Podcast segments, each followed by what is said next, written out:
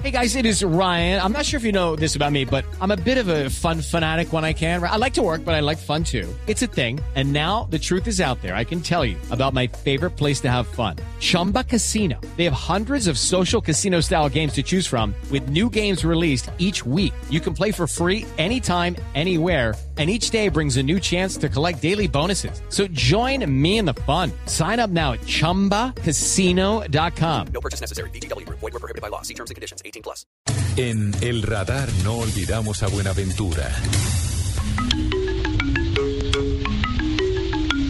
Aquí en el radar no olvidamos a los habitantes de Buenaventura que atraviesan momentos difíciles por cuenta del olvido de muchas décadas del Estado, de los ojos cerrados que hemos tenido los colombianos frente a ellos, que son nuestros hermanos, y ahora ante la violencia que sacude y hace que sea muy dolorosa la vida de sus 400 mil habitantes. Hoy estamos eh, saludando a Monseñor Héctor Epalza, que es el obispo del principal puerto colombiano sobre nuestro querido Océano Pacífico.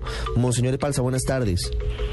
Muy buenas tardes, ¿cómo le va? Monseñor, gracias por atendernos en el radar. Quiero que nos cuente cómo han evolucionado las cosas en Buenaventura luego de la denuncia de la barbarie de estas casas de tortura donde varias personas eran desmembradas, donde ah, se da la explosión de tantos hechos violentos, viene la intervención militar del Estado, viene la presencia del presidente de la República y todo lo demás. ¿Eso ha servido? ¿En qué ha cambiado la vida de los bonaverenses en estos días?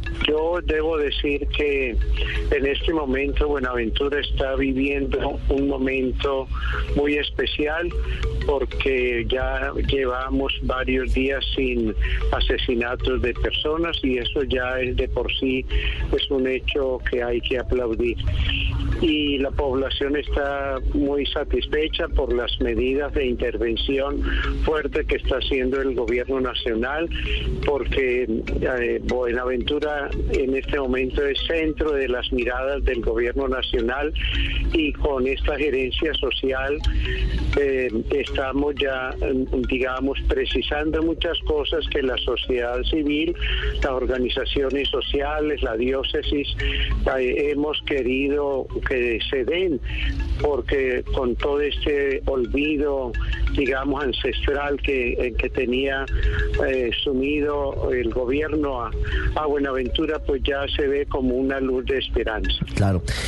Frente a lo que hoy sucede en Buenaventura, Monseñor, usted eh, ha sido testigo de ese horror que se vive eh, muy cerca del océano, muy cerca del mar, en unas casitas abandonadas que eran utilizadas supuestamente por bandas como la empresa y los surabeños para matar, para torturar a personas.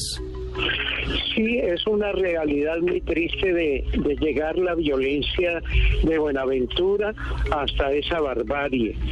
Y porque en los esteros, los manglares de, de la costa, pues aparecen esos cuerpos descuartizados. Eso no se puede negar. Yo creo que es muy doloroso y, ahí, y precisamente la memoria histórica de Buenaventura está haciendo la recopilación de esos hechos que también ha propiciado precisamente la diócesis, haciendo que Buenaventura sea estudiado como caso emblemático y ya están los estudios hechos. Entonces, eso no es invención ni de ninguna película de terror, sino una realidad que está allí. Y yo creo que es eso, ¿no? no La diócesis y las organizaciones sociales lo que ha hecho es hacer visible lo que para muchos era invisible o que querían no se supiera. Claro, quiero hacerle una pregunta para terminar, Monseñor Héctor Epalza, obispo de Buenaventura. ¿Cómo es la relación de la iglesia, en este caso suya, y de las organizaciones sociales y ciudadanas con el actual alcalde Bartolo Valencia? ¿Es fluida o tienen problemas en, en esa articulación? Es decir, vea, nosotros, eh, eh, las organizaciones eh, y, y, la diócesis estamos articuladas y todo.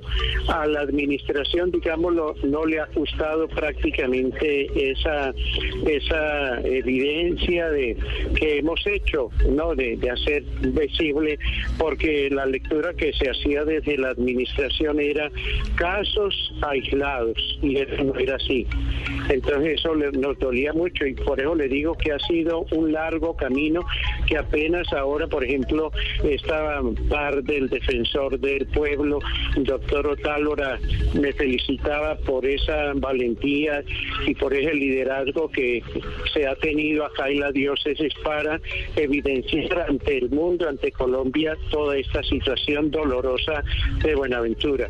No es estigmatizar, yo creo que decir la verdad no es estigmatizar a una ciudad, nos duele. Aquí hay gente muy buena, hay muchos valores, trabajadores el folclor, la gente, gente muy querida, muy capaz, pero estos, estos grupos han, han hecho evidenciar, uh, han hecho sufrir mucho a la población. Muy dolorosa la realidad. Y el alcalde Bartolo Valencia nos decía hace dos semanas que no existían las casas de pique donde torturan personas en Buenaventura. Muchas personas, las autoridades y ahora la iglesia confirman que tristemente eso ocurre y la mejor manera de solucionarlo, pues primero es reconociéndolo, para luego atacarlo de raíz con inversión y también con el trabajo de las autoridades. Monseñor Héctor de Palza, muchísimas gracias por habernos acompañado hoy en el radar. Muchísimas gracias, que Dios les bendiga por ser apóstoles de la verdad. Buenas tardes.